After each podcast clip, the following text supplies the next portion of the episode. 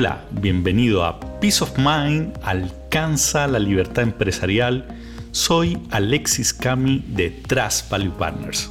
Hoy conversaré con Benjamín Trachman, fundador y gerente general de Cenac Group, una consultora de recursos humanos y especialista en capacitación desde 1979.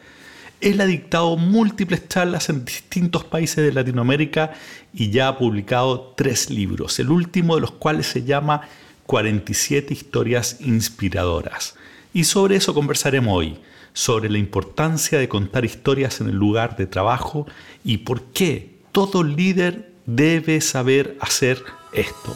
Acompáñame en esta conversación sobre un tema que cada día es más importante en el mundo de los negocios. Benjamín, muchas gracias por venir hoy día a conversar conmigo y sobre todo un tema súper, súper interesante, particularmente para mí. Así que muchas gracias por estar hoy. Eh, muy agradecido por tu invitación y además eh, aprovecho la oportunidad de destacar el trabajo que tú haces, que inspiras, motivas y guías a los empresarios, algo que hace mucha falta en el país. Te lo agradezco mucho. El tema que vamos a conversar hoy día es por qué un buen líder debe saber contar historias, que es un tema que me encanta porque creo, creo firmemente en que los relatos son, son clave. Y tú además acabas de sacar un libro sobre el tema, así que cuéntanos cómo nace este tema sobre los relatos. Bueno, el, el, libro parte desde justamente de ver en muchas ocasiones donde el líder, el gerente, el que guía, el que motiva, inspira, en vez de hacer eso con su discurso, eh, daña la comunicación. Y esa es la primera inspiración para, para escribir el libro. Ahora, eh, lo que es importante y que no está claramente establecido en la mente de la gente, que la gente está buscando a alguien que admira. Ese es el mejor líder. Es cierto que tiene que tener un montón de competencias, pero cuando la gente admira a la persona que tiene al frente, que es un líder, la gente lo sigue. Es más fácil dirigir y armonizar los equipos. ¿Por qué contar historias? Porque las historias se recuerdan. Eh, de hecho, eh, yo lo coloco en el, en el libro, en 47 historias inspiradoras, storytelling, que yo voy a otros países a dictar conferencias y me para alguien después de 3, 4, 5 años y me dice, Benjamín, tú contaste una historia que me abrió una ventana, me abrió una mirada distinta. Y yo le digo, ¿cuál fue el tema? No, la verdad que no me acuerdo cuál fue el tema, pero la historia impacta.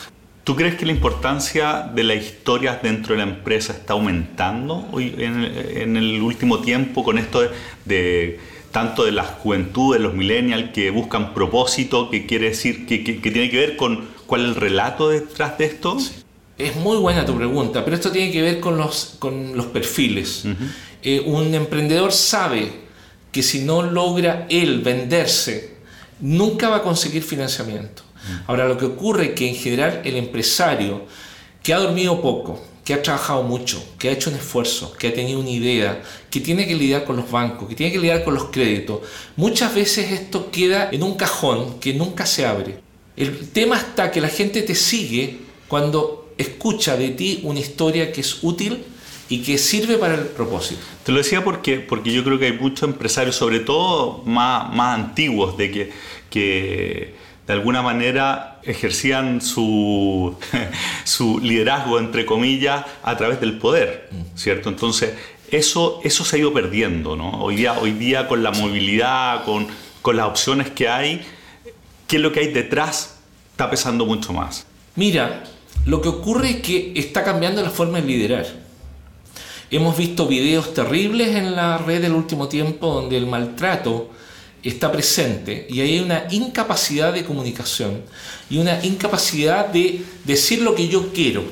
Y en vez de decir lo que quiero o espero a la gente, la reto, me enojo, me molesto, me incendio. Y eso tiene un daño terrible. Eh, si esto lo llevamos a más a números y calculamos cómo baja la motivación, cuando alguien entra en ese camino, nadie haría eso. Ahora, por supuesto, el cruce del marketing con los emprendedores, el tema de storytelling, de contar historia, está cada vez más presente. Mm. Pero si tú quieres hacer, y el que está escuchando quiere hacer un liderazgo, tiene que aprender y saber a contar historia. Pero cuando tenga un conflicto con alguien, y quiero mostrarle algo, en vez de llamarle la atención o mandarle una carta de amonestación, o en vez de, de, enojarme con esa persona, yo puedo tomar una historia, alguna de las 47, o puedo colocar mi propia historia y decirle, mira, yo saco el foco en la persona y le digo, mira, estamos frente a este escenario, ¿cómo lo ves? Y entonces hacemos pensamiento y educo, formo. Dame un ejemplo concreto. Que, de un problema, ¿cómo lo transformas, eh, lo tratas con una, con una historia? Ok. Eh, a ver, una persona que llega siempre tarde. Y siempre llega tarde, siempre llega tarde, siempre llega tarde. Si yo me centro solamente en eso, lo más probable es que esa persona termine eh, despedida y finalmente yo pierda todo el capital que esa persona, que esa persona tiene. Una forma de pedirle a la persona que se ponga en una posición distinta es, eh, por ejemplo, contarle que uno progresa en la vida en base a perseverancia, a constancia. Que aquí no se trata de marcar reloj control, aquí se trata de ser productivo y de generar apoyo para el equipo. Entonces hay una historia que incluso es bastante conocida, que la puse igual en el libro porque es muy buena, donde viene los chinos y plantan el bambú, lo riegan y lo abonan. Y no pasa nada. Y después al segundo año riegan y abonan y no pasa nada. Tercer y cuarto año riegan y abonan y no pasa nada. Finalmente en el quinto año crece más de 18 metros este bambú en un par de semanas. Y la pregunta es, creció en los cinco años que estuve regando, que no vi nada, entonces le muestro que si él quiere progresar en la vida, tiene que hacer gestos de perseverancia, y yo estoy dispuesto a acompañarlo de manera que crezcamos juntos. Cuando yo me centro en el enojo o en la molestia, lo más probable es que todos perdamos. Ahora, esto no garantiza que la persona vaya a hacer el cambio, pero también aquí hay un argumento que va más allá de la historia, que permíteme colocártelo, que es que yo le digo a la persona, yo espero esto de ti. ¿Y qué te parece si firmamos un acuerdo donde estamos de acuerdo que esto es lo que queremos para ambos? Y lo firmamos. ¿Cuál es el compromiso que tú vas a tener? Ahora, hoy día a lo mejor podemos concluir que porque vives muy lejos, llegues media hora antes o media hora después y te vayas media hora antes. Y ahí entramos en la posibilidad de flexibilización, que es lo que creo que sería muy bueno para, muy bueno para el país. Pero además, yo le digo, yo no te estoy despidiendo. Tú te autodespides cuando no cumples las cosas que hemos acordado. Mm. Yo jamás te voy a despedir eres tú el que tiene la responsabilidad. Interesante. Entonces ahí hay una, hay, una, exactamente, ahí hay una, hay una mirada. Benjamín, ¿y qué, qué hace que, que, un relato sea bueno? Qué pregunta más inteligente. Fíjate que yo he dado bastantes entrevistas, nunca nadie me había hecho esa, esa pregunta. Primero tengo que pensar a quién tengo al frente. Segundo, cuál es el nivel que esa persona en función a la historia que le voy a contar. Tercero, ¿cuál es mi propósito? ¿Por qué quiero contar esa historia? ¿Qué busco con contar esa historia? Por lo tanto, la elección de la historia es fundamental en función a quién tengo al frente. Mm. Tengo un millennial, tengo una persona antigua, tengo un empleado que viene trabajando muchos años conmigo. ¿Cómo lo, lo, quiero movilizar? Lo quiero, lo quiero guiar. Entonces, bueno, eso hace, eso hace el sentido primero. La historia en sí misma no tiene mucha importancia es cómo tú le eliges para contar la historia, que puede ser tu propia historia.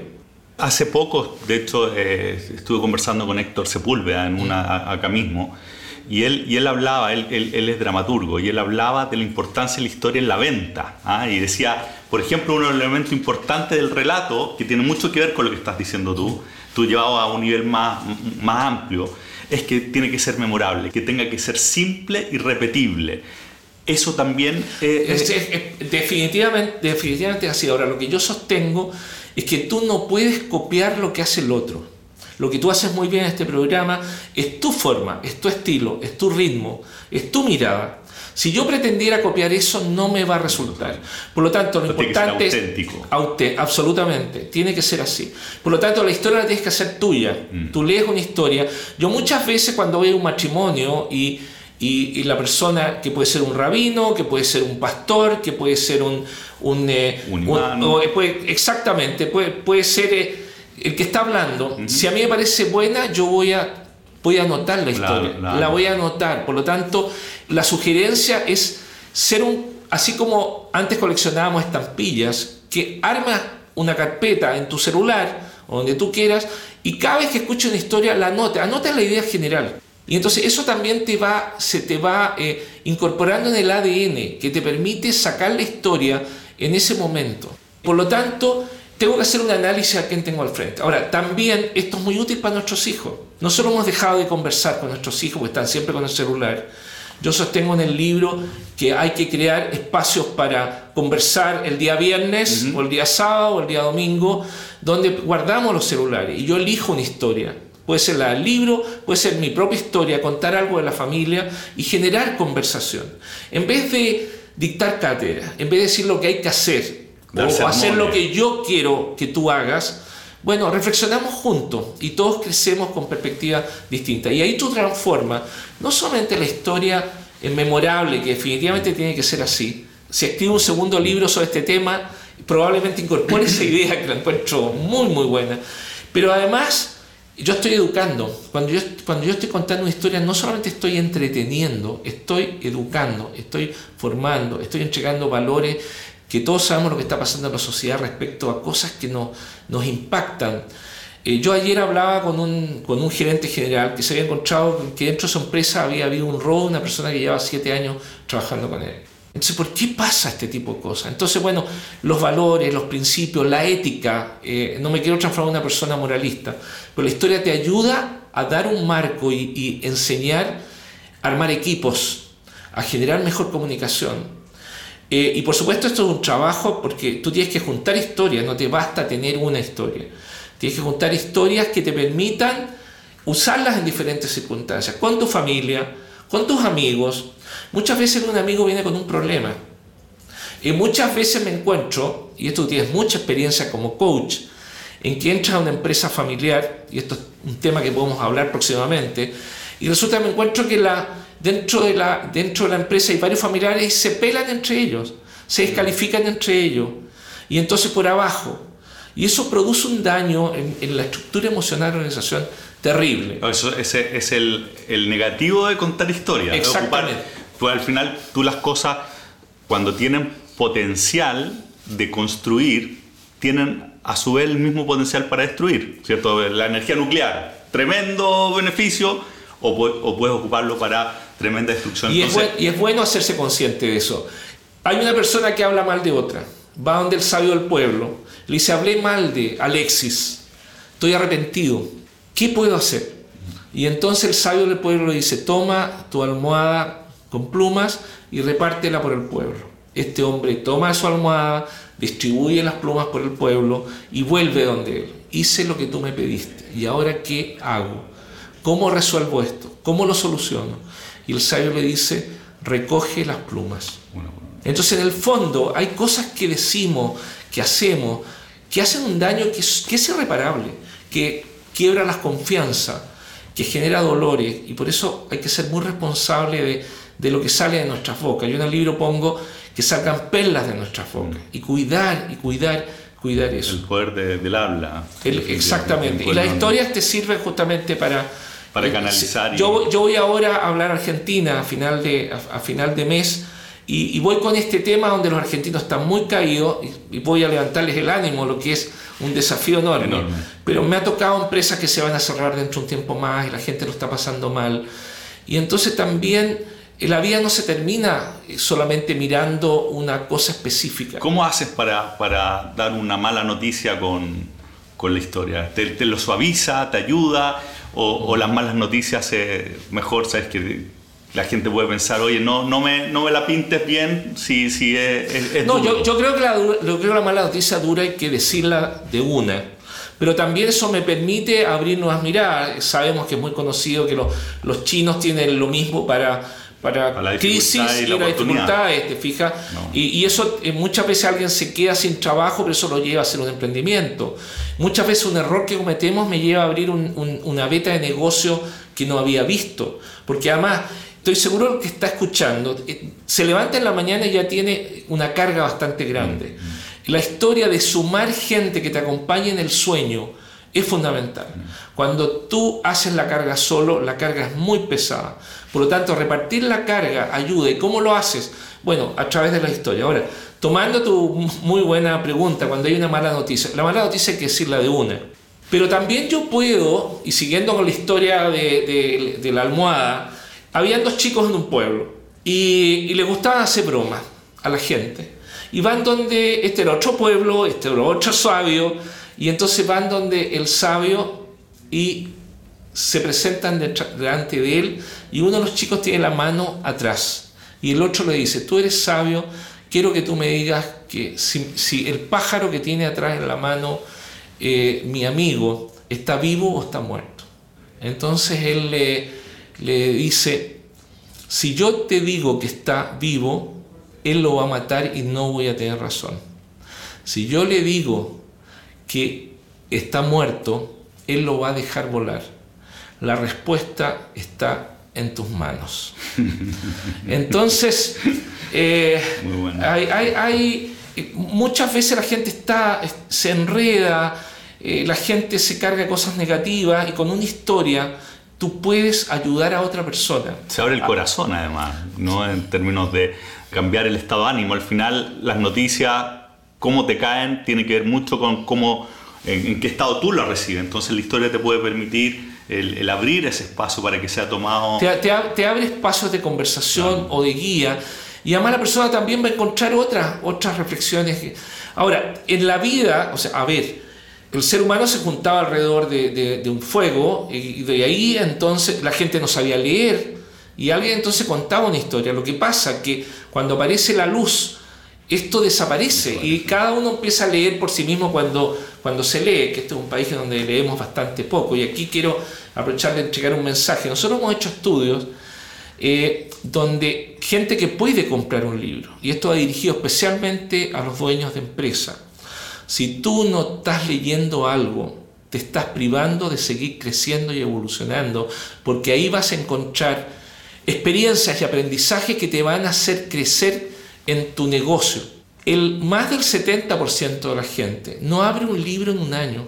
Entonces es muy fácil ser inteligente en este país, porque solamente el 1,7% la muestra. De cada 100 personas hay 1,7, o sea, dos personas que leen más de cuatro libros en un año. Entonces ahora no estamos hablando de, aquí estamos hablando bajo el punto de los negocios, resulta absolutamente inconcebible que alguien que está, bueno, tu programa ayuda muchísimo. Y aquí esto debería ser eh, un programa obligatorio para los que están escuchando. Sí, debería ser obligatorio porque por lo menos están abriendo la mente, están escuchando posibilidades, pero también te lleva a que todos están, los, los 500 o 1000 auditores que tú tienes, están escuchando lo mismo. Si yo quiero dar un paso más, tengo que hacer un Apple y buscar cosas que te estimulen. Benjamín, pensando, pensando en el dueño de empresa que no ha hecho esto nunca, ¿ah? ¿cómo parte? Dice, oye, yo no sé contar historias, no, no he contado nunca. Bueno, aquí me la deja, me la deja, yo la verdad que dice, no te he pagado por esta respuesta que te voy a dar. Eh, yo creo que el libro justamente resuelve todo eso. Hay una matriz de cómo contar la historia. Tú cuando partes tienes una instrucción muy corta donde llames la atención a quién tienes al frente. Después tienes que tener claro cuáles son los puntos claves que tú quieres después comunicar en la historia. Tú vas a contar la historia y después tú, junto con la persona, y aquí hay múltiples formas, vas a reflexionar y vas a generar, generar aprendizaje. Ahí tienes un tips concreto. Ahí está la forma de hacerlo. Por otro lado, hay 47 historias donde están las reflexiones que tienen que ver con la familia, con los amigos, la importancia de cuidar a los amigos, eh, porque tú dices, bueno, ¿y esto qué tiene que ver con mi negocio que estoy? Tiene que ver porque eso te retroalimenta, ves otras miradas, es un regaloneo encontrarse con otras personas, además también construyes vejez cuando generas buenos amigos. Pero, pero una pregunta, por, ejemplo, el tema del humor. yo, creo que el, en el, humor es bien delicado. Yo conozco poca gente que ocupa bien el humor. ¿ah? Eh, entonces, yo, yo, por ejemplo, yo, yo digo, no, yo no, no, no, tengo que ocupar humor en presentaciones o, conversando con, con, mucha gente. Eh, creo que, creo que es, peligroso. El tema de los relatos, ¿es para todos? Sí, definitivamente, y es muy bueno el ejemplo que coloca. Yo tampoco tengo cualidades para contar chistes y humor. Lo que sí, y esto tú lo haces muy bien, cuando uno está en una conversación distendida, y de hecho nos hemos reído durante durante esta conversación. Entonces, distingamos, yo no soy o tú no eres un contador de chistes, pero sí puedo sacar el humor en cualquier momento estando relajado. Mm. La diferencia es que cualquiera puede, y de hecho yo lo planteo en el libro, cualquiera puede contar historias. Porque yo te decía que está la metodología, están las historias, está la reflexión, y al final y esto lo conversábamos, eh, que, yo te incentivaba a que tú escribieras tu próximo libro, que sea una continuación de este programa, en cosas que tú haces muy bien y que hay un checklist. ¿Cómo está mi tono de voz? ¿Cómo están los silencios? ¿Cómo le damos imagen a las palabras? ¿Cómo respiro? ¿Le doy suspenso? ¿Cuál es la forma en que yo llego? Y hay una serie de tips donde tú te puedes autocalificar. Pero además yo también recomiendo algo que tú tomes a alguien, que puede ser un colega, un amigo, alguien de tu familia, y que te acompañe en una presentación o en un discurso final de año. Y que lleve esta matriz y chequee y converse contigo, te diga, mira, esto lo hiciste espectacular, pero esto requiere mejora. Más trabajo. Eh, la gente estaba súper entusiasmado y al final cerraste, porque el cierre también es un arte. Bueno, tú me decías que, que con clientes que tú trabajas, con empresarios, les pides que no sean ellos los que cierran porque no, no están haciendo esto. No están haciendo esto y, y, ahí, ahí hay cursos de oratoria, de expresión corporal. Si no tienes tiempo para eso, las charlas TED, perfectamente puedes mirar diferentes estilos y vas a ver múltiples estilos y formas de, de presentar. Ahora, ahí hay mucho humor. Yo y tú no lo tenemos, pero sí ahí hay muchas historias. Y por lo tanto, cuando ves una charla TED, o tú que has contado tantas historias en este programa, yo las tomo y las anoto y me, y me hago, y tengo, tengo una... porque esa es la gracia, esa es la gracia. Y así como es la mejor forma de motivar.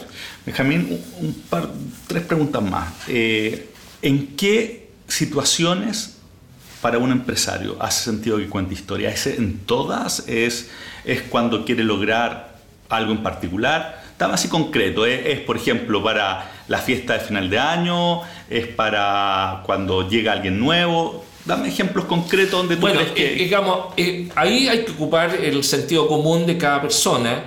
Eh, si eres una persona que no ha contado historia, lo mejor es que empieces a practicar en la fiesta final de año o en un cumpleaños que se reúnen todos. Cuando, cuando hay un cumpleaños donde están todos reunidos, celebran los cumpleaños del mes, es una muy buena oportunidad para decirle, sabes, leí la historia que pone Benjamin Trachman en el libro, aquí estoy haciendo propaganda, por supuesto. al final es una de las últimas preguntas, ¿de dónde se consigue el libro? Sí, está bien, está bien. Eh, entonces yo cuento esa historia ahí y la pongo, sobre, la pongo sobre la mesa. Entonces, por ejemplo, yo puedo contar en un cumpleaños, decir, uno va cumpliendo años, hay gente que le gusta y hay gente que no le gusta, pero los reptiles a medida que van creciendo, van cambiando de piel y van botando la piel antigua y, van renovando la piel. Un cumpleaños puede ser una estupenda oportunidad para decir es un hito, la gente me llama, me felicita, me abraza, pero a lo mejor esta es una buena oportunidad para iniciar una lectura, para inscribirme en un curso de algo, para participar en un taller, es donde yo dejo cosas atrás bajo el punto de vista de la piel que me, me, permiten seguir evolucionando como persona. Y eso es un discurso que puedes dar en, en una fiesta de, de, cumpleaños.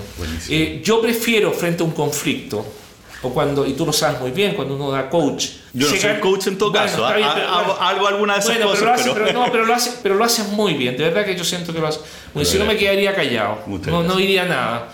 Y lo que ocurre es que en vez de entrar en la discusión de una persona que es muy dura, digamos, es mejor contar una historia, encontrar mm. algo, y bueno, y por supuesto tienes que tener un bagaje de...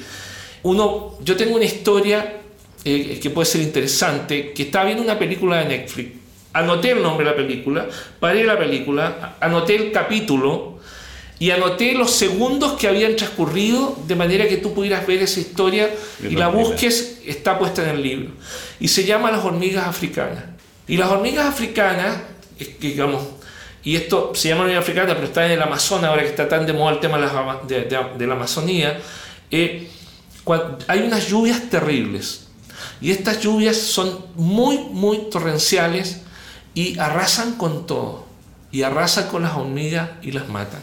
Pero las hormigas descubrieron que si se unen, se juntan y hacen una balsa y flotan, sobreviven. Entonces ellos descubren que la forma es estar juntos. Trabajo en equipo.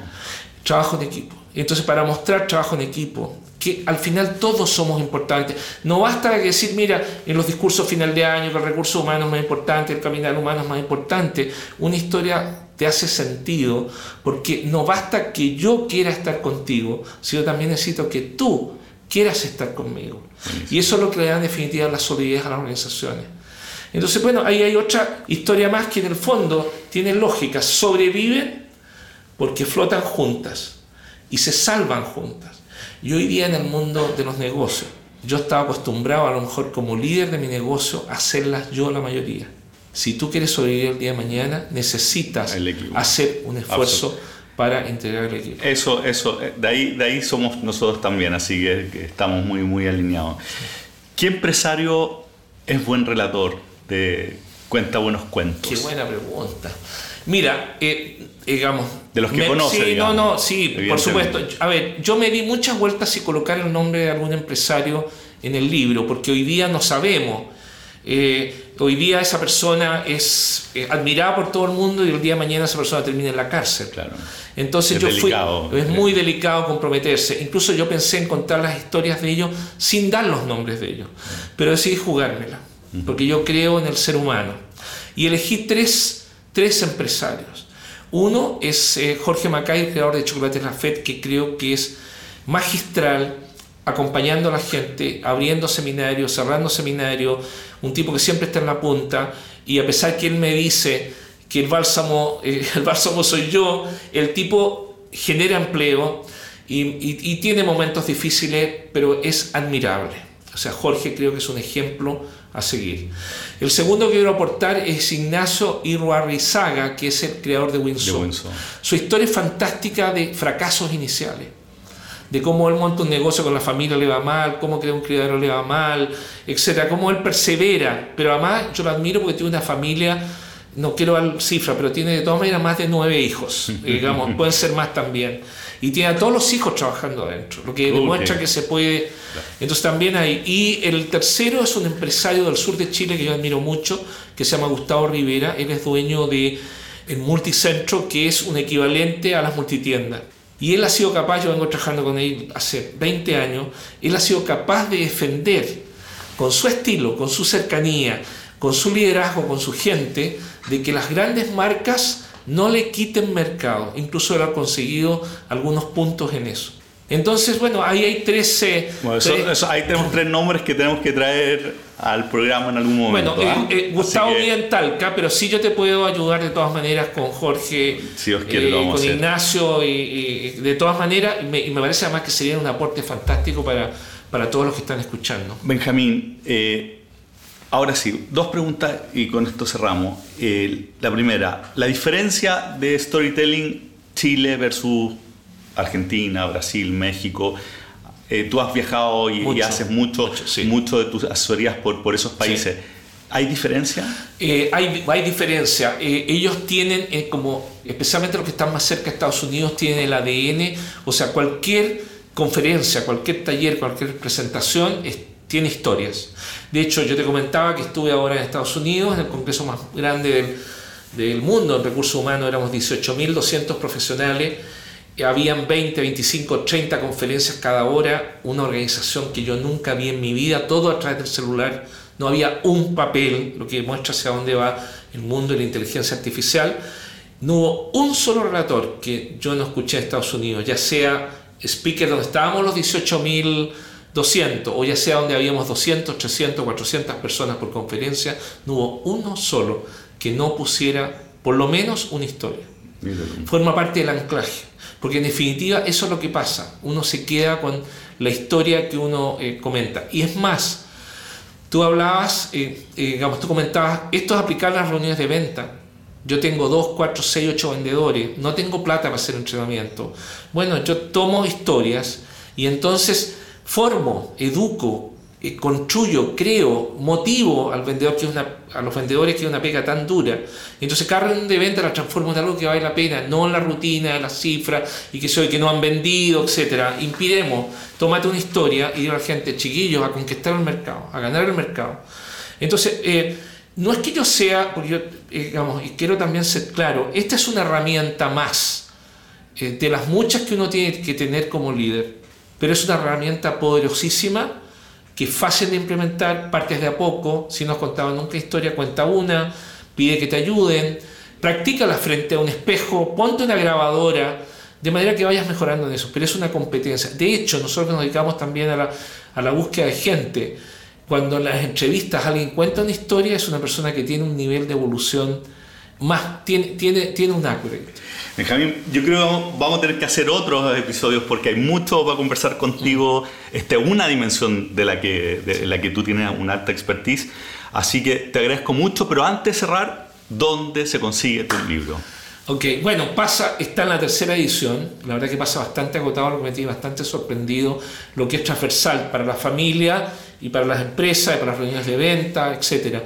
A ver, está en buscalibre.cl. Eh, eh, eh, no, punto .cl, sí, o buscalibro.cl te lo lleva a la casa eh, si estás en algún lugar de, porque probablemente tengas también gente que te escucha fuera de Santiago y por qué no fuera de Chile. De, hecho, un 20% de quien escucha hoy día están fuera de Chile, así que... Entonces, bueno, eh, lo puedes, eh, también es posible, también es posible, no tengo ahora en la mente, pero yo creo que si lo, lo buscas, lo puedes encargar virtualmente para, para poder leerlo en una tablet, etcétera. Y sé que Hoy día está en la librería táctica del portal La Dehesa, eh, digamos, y en la editorial Real, que está aquí en, eh, Los Leones con Bilbao, eh, también está. así que, digamos, te agradezco la posibilidad y, creo que tú también eres un muy buen contador de historias, así que creo que la forma en que has conducido esta, este programa lo, lo demuestra. Muchas gracias. Gracias por venir hoy día.